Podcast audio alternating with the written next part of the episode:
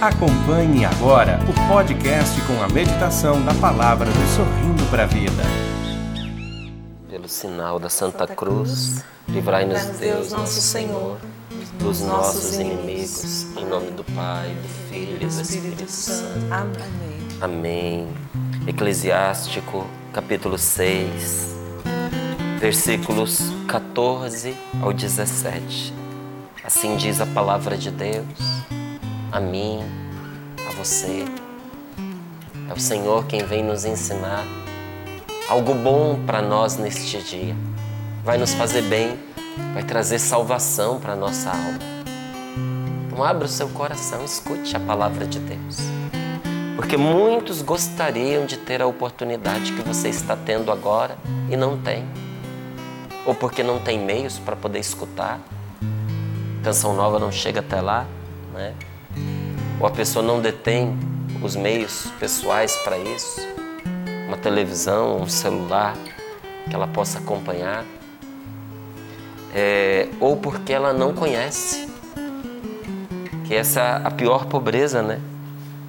É, é ignorar, é você não saber. Quantos é, precisariam desta palavra e não, não a estão tendo nesta manhã? Mas eu e você recebemos a, a, é, de Deus a graça de estarmos agora na presença dEle e com o coração aberto para poder acolher a palavra dEle, porque a palavra de nosso Senhor tem poder de transformação na nossa vida. A palavra de Deus é, é obra. Em nós, obra e palavra são coisas diferentes, né? Você precisa falar, mas você precisa fazer. Em Deus, a palavra dele é obra. A palavra de Deus realiza aquilo que ela fala. Então permita que Deus hoje chegue até você através desta palavra. Eclesiástico capítulo 6, versículos do 14 ao 17. Assim nos diz a palavra do Senhor. Amigo fiel é poderosa proteção. Quem o encontrou encontrou um tesouro. Ao amigo fiel não há nada que se compare, pois nada equivale ao bem que ele é. Amigo fiel é bálsamo, é remédio de vida. Os que temem o Senhor vão encontrá-lo. Quem teme o Senhor orienta bem sua amizade. Como ele é, tal será o seu amigo. Palavra do Senhor. Graças a, Graças a Deus. Graças a Deus. Até mesmo antes de começar aí esse discurso, do 14 ao 17, no versículo 13, a palavra de Deus é, faz um discernimento, ela faz uma distinção ela dá um conselho para a gente fazer uma triagem e diz assim: afasta-te dos teus inimigos e toma cuidado com os teus amigos. Afasta-te dos teus inimigos e toma cuidado, a gente pode interpretar aqui de várias maneiras. Toma cuidado quer dizer cuida. Cuida dos teus amigos. Mas tomar cuidado é prestar atenção também. Tomar cuidado é se ocupar. Tomar cuidado também é se precaver. Então, afasta-te dos teus inimigos, que você não ganha muito estando perto deles. E toma cuidado com os amigos. Porque amigo fiel é poderosa proteção. Não é qualquer um, é o amigo fiel. Amigo de verdade é poderosa proteção. Quem encontrou um amigo assim, fiel, encontrou um tesouro. Ao amigo fiel não há nada que se compare, nem dinheiro, nem fama. O que, que as pessoas cobiçam? Nem posses, nem mesmo uma vida de longos dias amigo fiel não tem comparação, gente. Nada equivale ao bem que ele é. Ele é um remédio para a vida, ele é um bálsamo de vida. Você imagine o que é um bálsamo, é aquilo que você passa sobre o corpo para perfumar, para aliviar do calor do dia, para você se refrescar e ao mesmo tempo proteger a sua pele. Aí diz a palavra de Deus: um amigo é como esse bálsamo que envolve toda a vida. Ele traz é, refrigério, ele traz alívio, mas ele é também um remédio. E aqui uma coisa muito, mas muito importante mesmo. Quem ama a Deus, quem respeita a Deus, quem traz no coração o temor do Senhor, vai encontrar este amigo. Quem teme o Senhor orienta bem a sua amizade, dá direção para ela e vai encontrar um amigo que lhe é semelhante.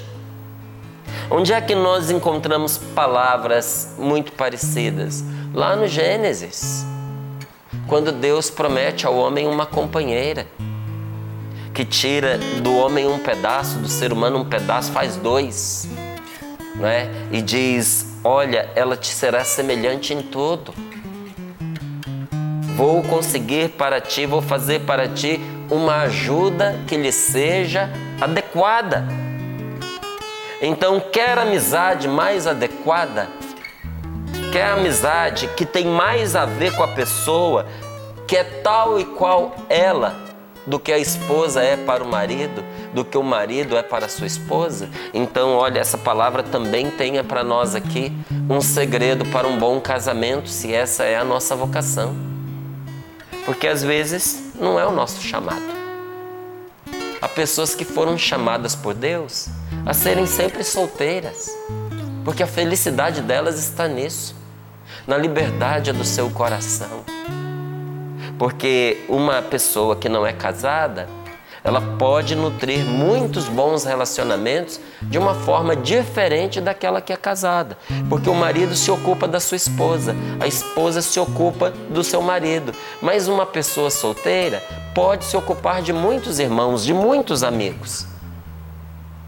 Até é por essa razão que uma freira não se casa, que um padre não se casa, que um frei não se casa, para viver para o serviço dos irmãos. E olha, você vê que uma pessoa que assume celibato sobre a sua vida, quando é uma vocação de Deus, ela é imensamente realizada, ela é feliz, não é um peso, a vida dela é leve e a gente olha assim, olha de boca cheia, né? E. E, é verdade, a gente diz assim: que vida bonita, que experiência maravilhosa. Dá até vontade de viver como a outra pessoa. Mas essa é a vocação dela. E a mesma coisa acontece com um celibatário quando ele olha para uma pessoa que é feliz no casamento. Porque são vocações que se completam. Essas pessoas que decidiram por Deus e pelos irmãos serem sempre solteiras no Senhor. Veja, não é um solteiro assim que ah, eu não escolhi nada, largado, entende? A vida não me escolheu, então fui vivendo aqui aos trancos e barrancos. Não. É uma pessoa que se assumiu como solteira em Deus, porque ela notou que havia um chamado do Senhor para ela para servir essas pessoas. Às vezes dentro de uma comunidade, às vezes dentro de uma congregação, às vezes dentro de uma diocese, numa paróquia. Porque tem pessoas que têm a sua casa própria não é? Mas fez ali um compromisso com a diocese, com aquela paróquia, de ser solteira, solteiro para o serviço daquela comunidade. É bonito, não é? E quando essas pessoas, com essa vocação tão bonita, olham para um casal feliz, eles também se alegram e dizem que vocação linda. E pensam, como seria bonito se eu tivesse uma esposa? Como seria bonito que eu tivesse um marido? Não é? E muitos padres vivem essa experiência ao olhar para bons casais e ele relembra a sua escolha, ele repassa a sua vida e diz para si mesmo, não é? Poderia ter casado. E Como seria a minha vida se eu fosse pai, se eu tivesse uma esposa? Mas quando ele vai a fundo na questão, ele encontra aquela pedra fundamental da sua vocação e diz: É, é tudo muito bonito, mas o meu chamado é belíssimo. O meu chamado é o mais belo de todos, porque é o meu, não é assim? A vocação da gente é a mais bonita de todas, gente, porque é a nossa, não é outra. Mas aqueles que são chamados ao matrimônio, prestem atenção no que diz esta palavra. Quem teme o Senhor vai encontrar esta pessoa. Confie em Deus e caminhe com Deus, porque quem tem Deus na sua vida nunca fica solitário nunca fica largado, abandonado e sozinho, nunca. Eu tenho várias vezes repetido isso aqui no, no Sorrindo para a Vida, porque a verdade muita gente não sabe. O remédio para acabar com a solidão, que é uma das grandes mães da tristeza, o remédio para acabar com a solidão não é você casar. Porque tem muita gente que pensa assim: quando eu casar eu vou ser feliz, quando eu casar eu vou me completar, eu dependo de encontrar uma pessoa para eu ser feliz. Eu não estou feliz porque eu não tenho marido, eu não tenho mulher. Você se engana se você pensa assim. Porque uma pessoa que depende de ter um marido, de ter uma mulher para ser feliz, depois que casar vai continuar sendo infeliz. Para você ter um bom casamento, você precisa ser feliz já sem o outro. Você precisa independer da pessoa para sua felicidade. Sabe quando é que acontece um bom casamento? Quando você diz assim: Eu sou feliz sozinho, não estou precisando de ninguém para eu ser feliz, mas se essa pessoa chegar, a gente pode viver bem a nossa vocação juntos. Nós vamos nos completar, vamos construir uma história juntos. Aí, olha, beleza, mas o que cura a solidão não é um casamento. Inclusive porque a maneira mais triste de se viver sozinho é a dois. É o tipo de solidão mais dura, mais cruel que existe, é aquela solidão a dois. Quando você tem alguém para poder é, te criticar, para poder te humilhar, para poder te desfazer de você, ser indiferente, para ir na direção contrária do que você, do que você quer viver, para disputar com você não é para viver em litígio, briga dia e noite, noite e dia. Aí você tem uma pessoa para isso, mas você não tem uma pessoa para compartilhar os seus sonhos, você não tem uma pessoa para desabafar, você não tem uma pessoa que está ao seu lado quando você está doente, você não tem uma pessoa que é suporte para você ser uma pessoa melhor.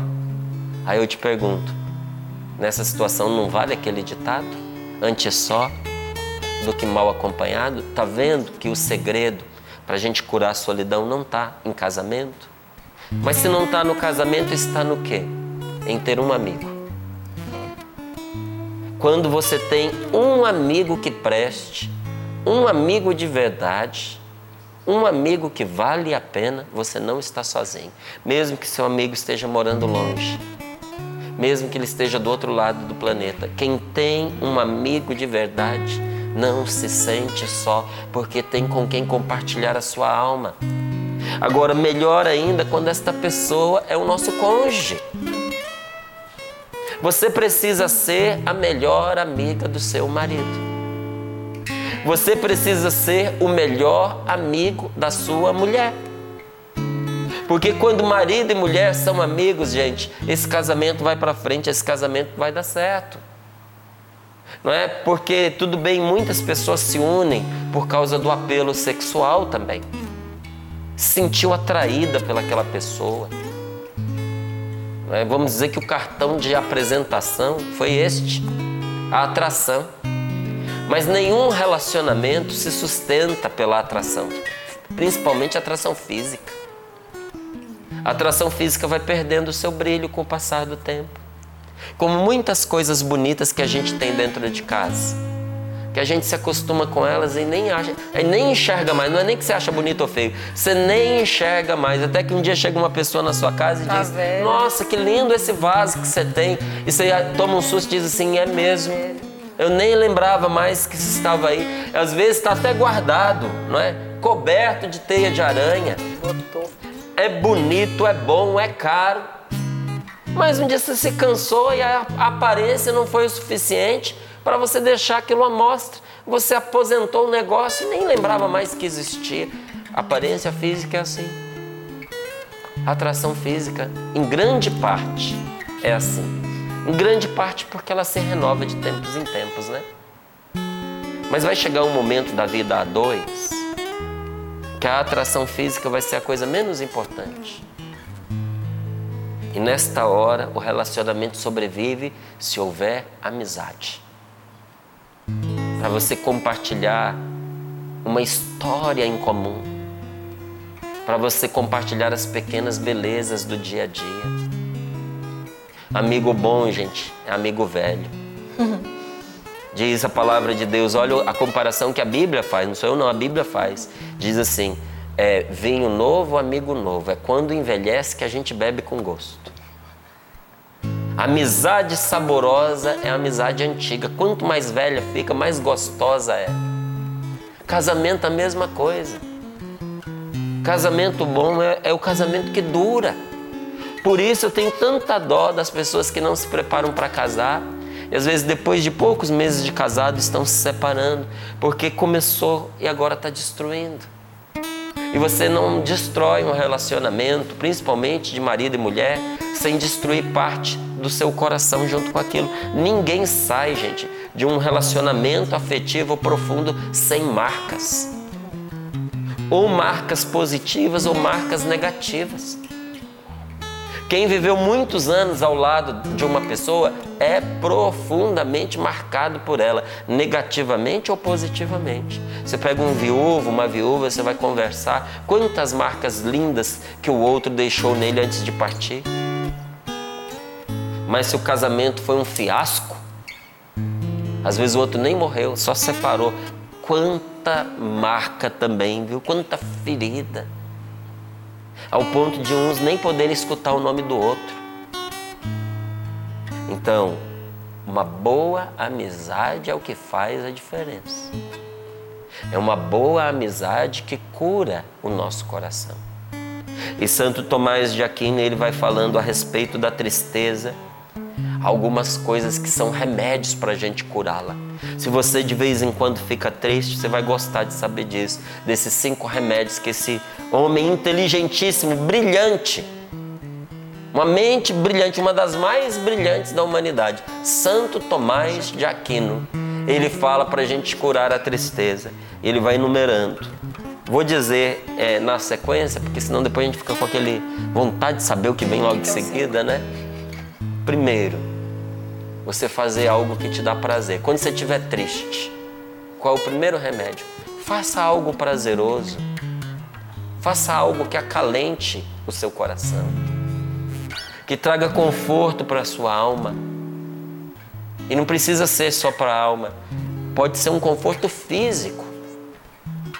Procure se aconchegar no momento de tristeza. Porque quando a gente. O que, que faz uma criança quando ela está tá triste? Ela procura um colo onde se aconchegar. E o primeiro prazer que ela sente é o prazer de um cantinho macio e quente. Então o primeiro prazer é físico. Você precisa, se você está vivendo um momento de tristeza, parar de ficar se castigando, se torturando com todo tipo de pensamento que não presta e se dar uma trégua, se dar um momento de prazer. Por isso que os antigos dizem, né, que prudência e caldo de galinha não faz mal para ninguém. Gente, quantas vezes, né, uma canjinha é, foi um socorro quando mais nada podia ser. A pessoa não pode comer nada, mas uma canjinha quentinha, bem feita, saborosa, aquelas que a mãe da gente sabe fazer aquelas que a esposa da gente sabe fazer. Você pega aquele, aquele prato com, aquele, com aquele caldo quentinho e você vai colocando aquilo para dentro. Aquece não só o corpo, aquece também a alma. Principalmente quando é feito com amor. Fazer algo prazeroso. Encontrar uma pessoa que você quer bem. Às vezes se enfiar debaixo de um cobertor, não para dormir, mas para sossegar um pouquinho. Não é? Dar uma volta numa manhã é, arejada, numa manhã iluminada, não é? Você sair para poder fazer um passeio, às vezes sozinho, às vezes descalço. Como é bom, né? Entrar um pouquinho, sair um pouquinho da cidade, entrar um pouquinho no campo, para os nossos olhos ver, verem o que os nossos antepassados contemplaram, a natureza como ela é. Escutar o canto dos passarinhos, respirar um ar puro. Aqui em São Paulo você tem uns lugares maravilhosos. E eu visitei uma cidade aqui no interior paulistano, lugar alto. Quando você entra na cidade, você já sente o odor da vegetação. A cidade é perfumada pela natureza. Gente, uma cidade cheirando a perfume da natureza, cheirando a flores, cheirando a, a mato. Que gostoso, você não sente vontade de ir embora daquele lugar. Que prazer é isso e quanto custa? Às vezes o que você gasta para poder chegar lá. E sempre perto da gente tem um cantinho assim. Né? Para você se dar um prazer, às vezes você não precisa é, gastar muito não. Você chama alguém que você quer para ir com você até a praça. Senta para tomar um cafezinho. Tem que saber escolher hoje até para tomar um café, né? Porque dependendo do lugar que você for, arranca o couro, né? Não é porque ele estava quente, não, é o preço mesmo. É, é. Quando a gente vai em peregrinação, a gente passa por muitos lugares já escolhidos de antemão, que tem qualidade e tem um preço acessível. É, se você, quando você vai nessas peregrinações com a Canção Nova, se você não quiser gastar lá um dólar, você não gasta um dólar. Porque tudo que você precisa já está embutido na viagem que você vai. O café da manhã, almoço, jantar, não é? Então, se a pessoa não quiser gastar nada, ela não gasta nada, não gasta nada. Nada, nada. Que até uma garrafinha, se quiser, você arruma ou você leva é, para você tomar água durante o dia. Nos lugares que você passa, você tem como reabastecer. Se você quiser, você não gasta nada. Mas às vezes a gente quer se fazer um mimo. Na metade da tarde, comprar um doce, fazer a experiência de uma iguaria do lugar, não é? Às vezes tomar um cafezinho, eu e a minha esposa nós amamos café. Então às vezes a gente quer tomar um cafezinho. Aí tem lugar que é mais barato, tem lugar que é mais caro. E às vezes o que as coisas enganam, né? Eu estava num desses lugares que a gente visita, o, a refeição já incluída, tudo direitinho, mas os extras você paga por fora. Eu já sabendo disso, eu não peço nada, não é? Ainda mais naquele lugar chique que era, que a gente visitou, lindo demais. Mas terminou a refeição, os garçons já vieram com os cafezinhos na xícara. Café, café, café. Eu falei, já tá na xícara, tá incluído na refeição. Quando eu coloquei aquilo na boca e ouvi o preço, eu quase engasguei. Com vontade de devolver o café na xícara e devolver a xícara na bandeja. Agora já era tarde demais. Já tinha pegado. Mas se a gente sabe escolher, um cafezinho, uma água de coco. Gente, no, no, Nordeste do nosso país, quantos lugares que você vai, se tomar uma água de coco é a coisa mais barata que tem. Às vezes a gente não, não percebe o, o, o que Deus põe a nosso dispor. Quantas vezes eu fui para o Nordeste, lá tem abundância, uma fruta que eu amo e que não acho com tanta facilidade para o lado de cá, que é caju perde caju. Você chegar numa casa que tem cajueiro e você pedir para a pessoa uns cajuzinhos, faz até o favor para a pessoa. Vai levar. Não, é, para poder. Vai limpar ali, não vai cair mais. Não é? Como é gostoso de, e de graça se sentar ali embaixo de um cajueiro e você é, comer um caju. É uma delícia, sabe? São coisas baratas, mas que trazem prazer para gente. Olha, isso cura tristeza. Um remédio, então. Né? É um remédio. Segundo remédio que Santo Tomás fala para nós. Esse é difícil, esse não dá para fazer. Esse é só alguns que podem. Sabe qual é o segundo remédio? Chorar.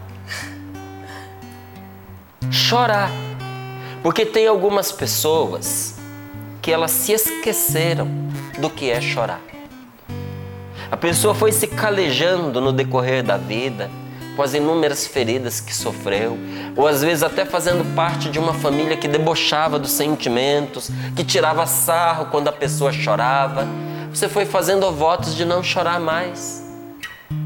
Você disse: não derrama mais uma lágrima por pessoas que não merecem. E todas as vezes que alguém feria o seu coração, você qualificava aquela pessoa como alguém que não merece, e como ela não merece, você não chorava por ela. Você percebeu? Que você parou de chorar as suas tristezas, de chorar as suas dores. Tem gente que nem ficou tão treinado na arte de não chorar que nem as pessoas amadas que enterra conseguem mais derramar lágrimas por elas. E, gente, nós precisamos expurgar a dor do nosso coração através das lágrimas. Sabe porque Deus ele nos fez de uma tal maneira que nós precisamos livrarmos-nos daquilo que nos oprime, manifestando, colocando para fora. Por isso o sacramento da confissão. Olha que coisa linda que Deus criou. O sacramento da confissão. Porque o ser humano precisa, para se livrar daquilo que o oprime por dentro, botar para fora. A pessoa precisa falar. Você já ouviu aquela pessoa que diz assim: se eu não falar, eu vou explodir, se eu não falar, eu vou morrer, eu vou me matar, eu não consigo, eu estou morrendo, eu estou adoecendo, porque eu não estou colocando para fora aquilo que eu estou sentindo. Acredite nessa pessoa, porque é verdade que ela está falando não só ela, você também precisa pôr para fora. Às vezes, num cantinho da sua casa, acha um canto que ninguém vai te perturbar e chora na presença de Deus. Chora a sua tristeza, chora a sua dor, chora a sua humilhação, chora a sua mágoa, desabafa diante de Deus. E se você tem dificuldade de desabafar assim sozinho, porque você sente como se não tivesse ninguém ali te ouvindo, mas saiba que nenhuma lágrima cai dos nossos olhos sem que Deus a veja. Como nenhum cabelo cai da nossa cabeça sem que Deus esteja contando. Todos os fios de cabelo da nossa cabeça estão contados, diz nosso Senhor Jesus Cristo. Mas eu vou dizer algo paralelo a isso, um desdobramento disso. As nossas lágrimas também.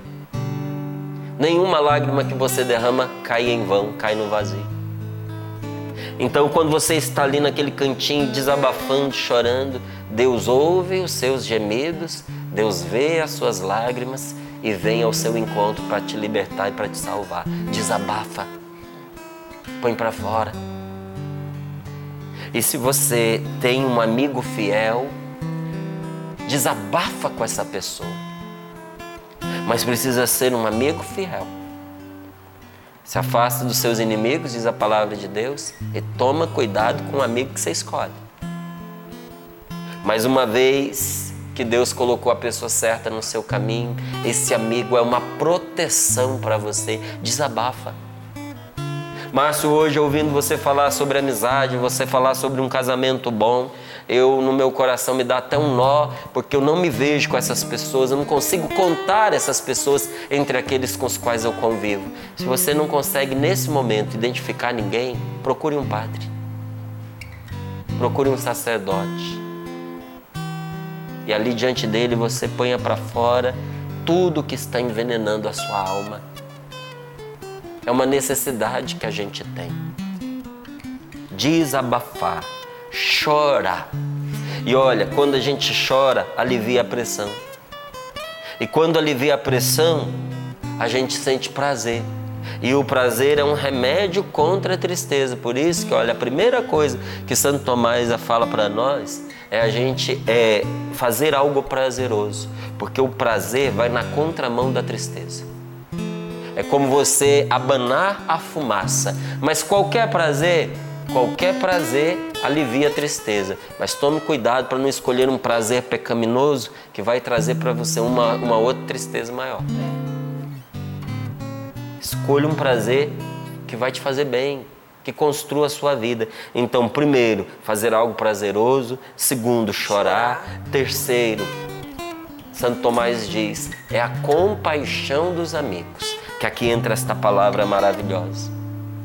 A compaixão dos amigos, porque A alegria que você é, partilha com seu amigo, ela se multiplica por dois. Alegria compartilhada é alegria multiplicada. Agora, a dor que você partilha com seu amigo divide por dois. Alegria multiplica, a dor divide.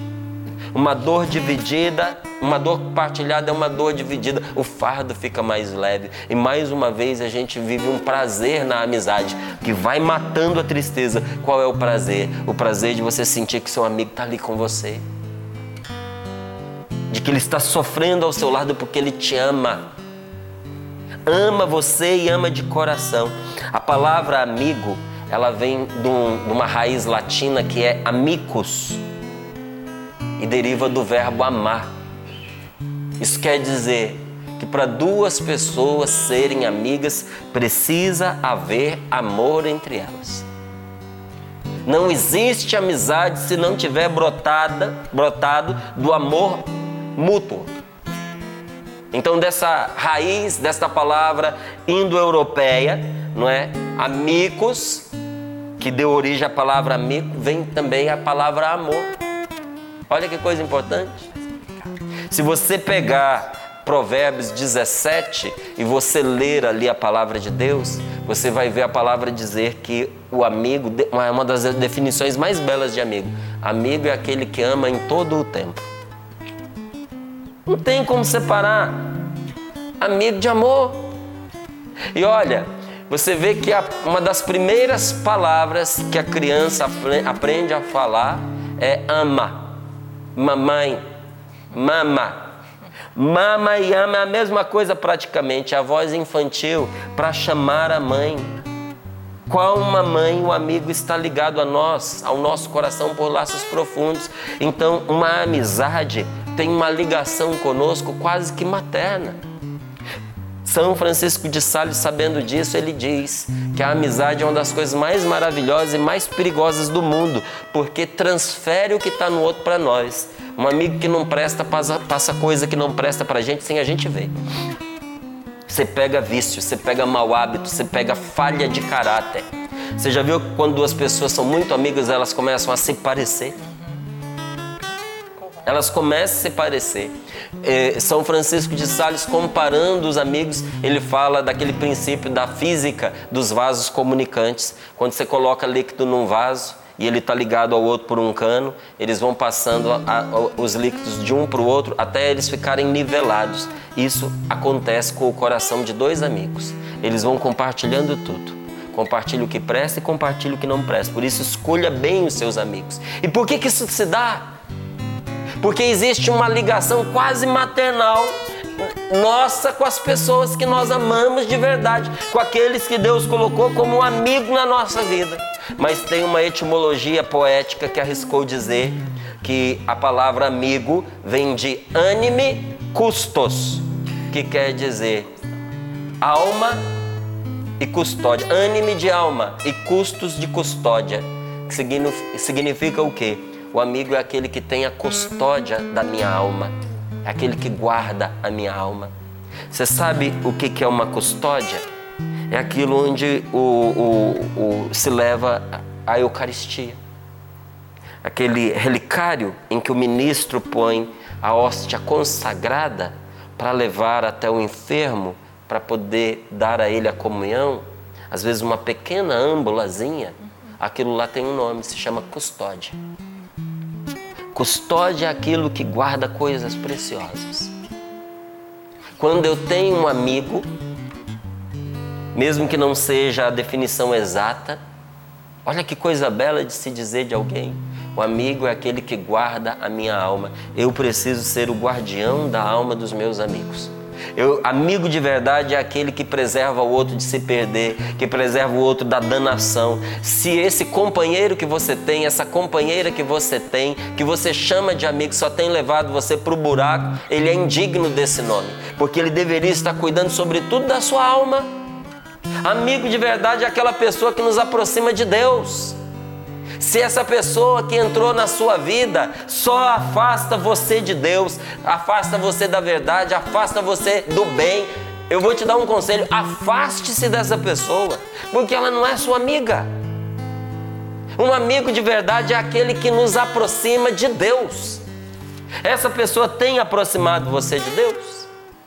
E olha, o que é maravilhoso no amigo, a palavra de Deus nos revela, é que o amigo ama em todo tempo. Na desgraça ele se torna um irmão. Ele é amigo em todo tempo, mas na desgraça ele é mais do que um amigo, ele é um irmão. E isso é cura para o nosso coração ferido, isso é cura para a nossa alma, isso cura as nossas tristezas. Bendito seja Deus por Santo Tomás de Aquino, que ensinou isso a tantas pessoas que na hora da tristeza você não deve enfrentar a dor sozinho. Nem Jesus enfrentou os momentos difíceis da sua vida sozinho. Por que, que você acha que você vai enfrentar? Lá no Horto das Oliveiras, ele levou três com ele, os mais amigos dele. Levou Pedro, Tiago e João. João é o discípulo amado. Pedro foi aquele a quem Jesus confiou o seu patrimônio mais precioso, que foi a igreja que foi a sua obra. Deu a ele as chaves para dar continuidade em tudo aquilo que ele tinha feito. E Tiago era um amigo, um amigo de verdade de Jesus, gente.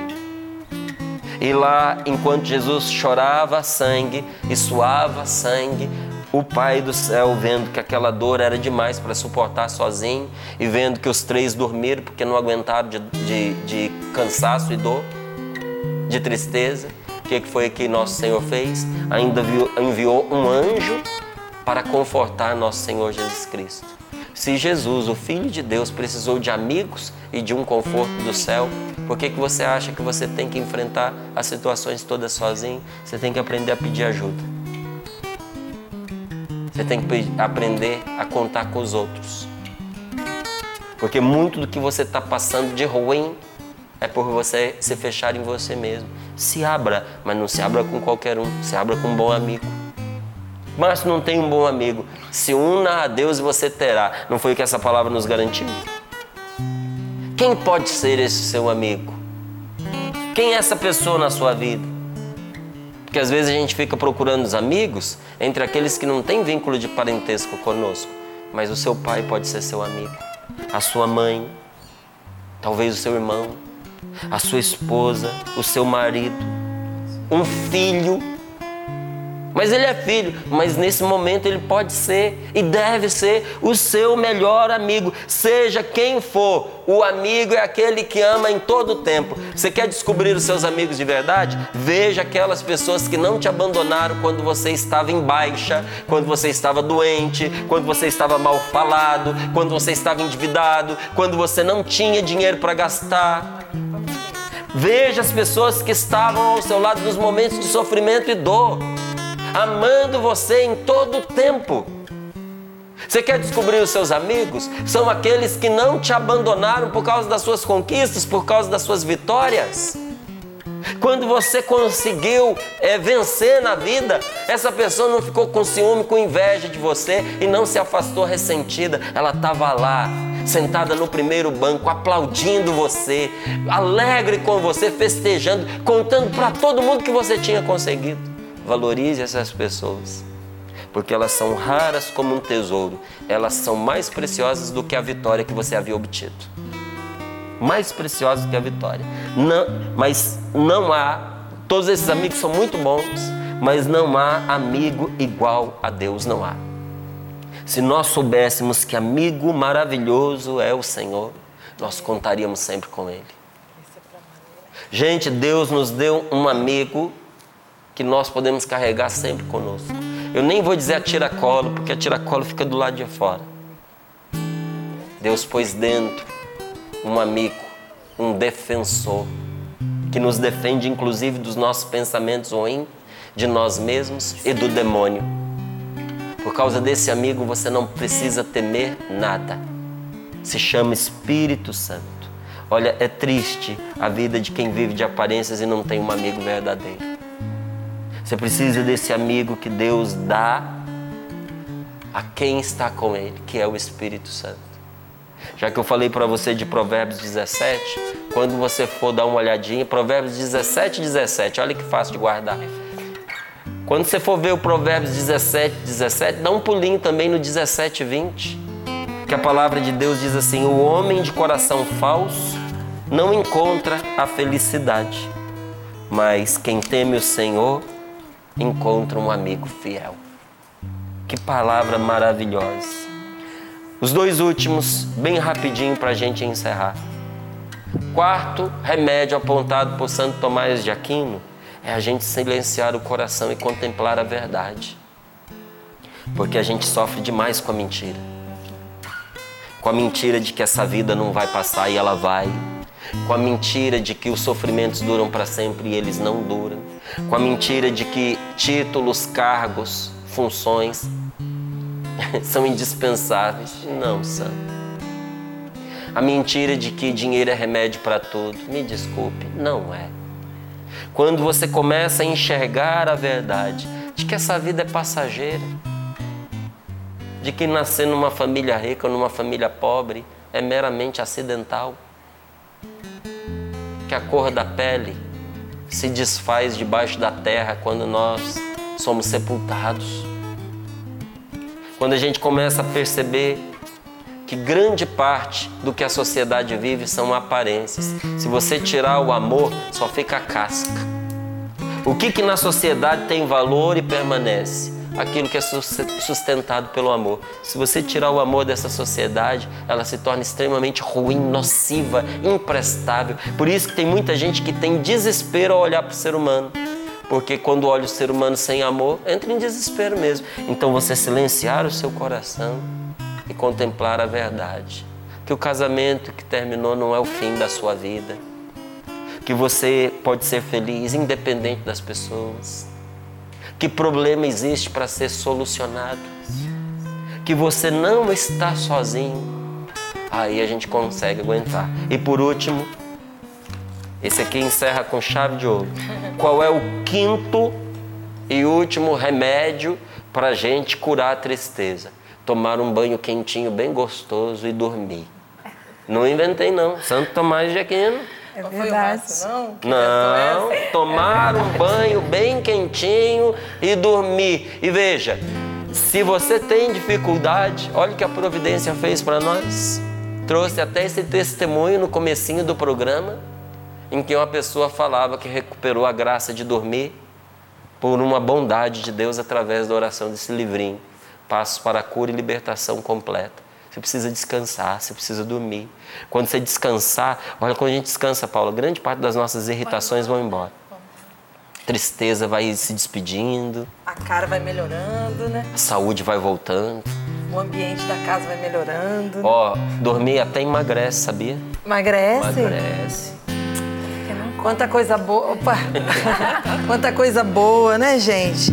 Palavra de Deus e a vida dos santos que vão, assim, trazendo sabedoria para a nossa vida, né? Quem não passa esses momentos de tristeza, né? Verdade. E quem não passa por esses pensamentos ruins. E aí existe aí tantos exercícios e esses remédios para a gente afastar de nós a solidão e a tristeza.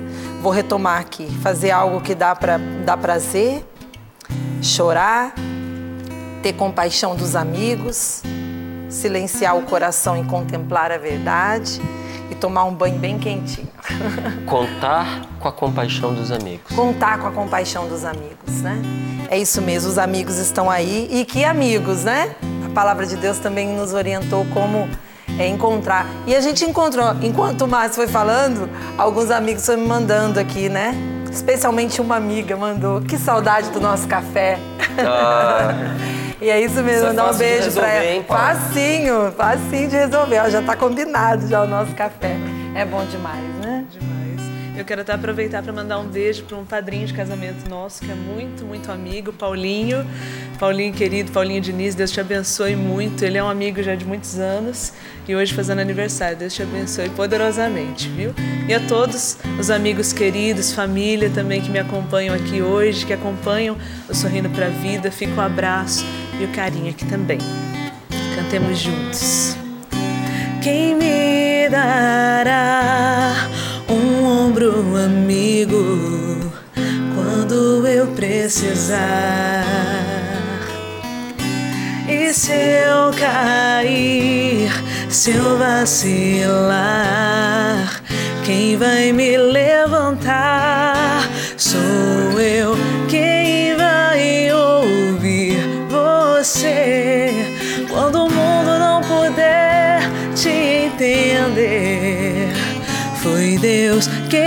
Escolheu pra ser o melhor amigo que eu pudesse ter.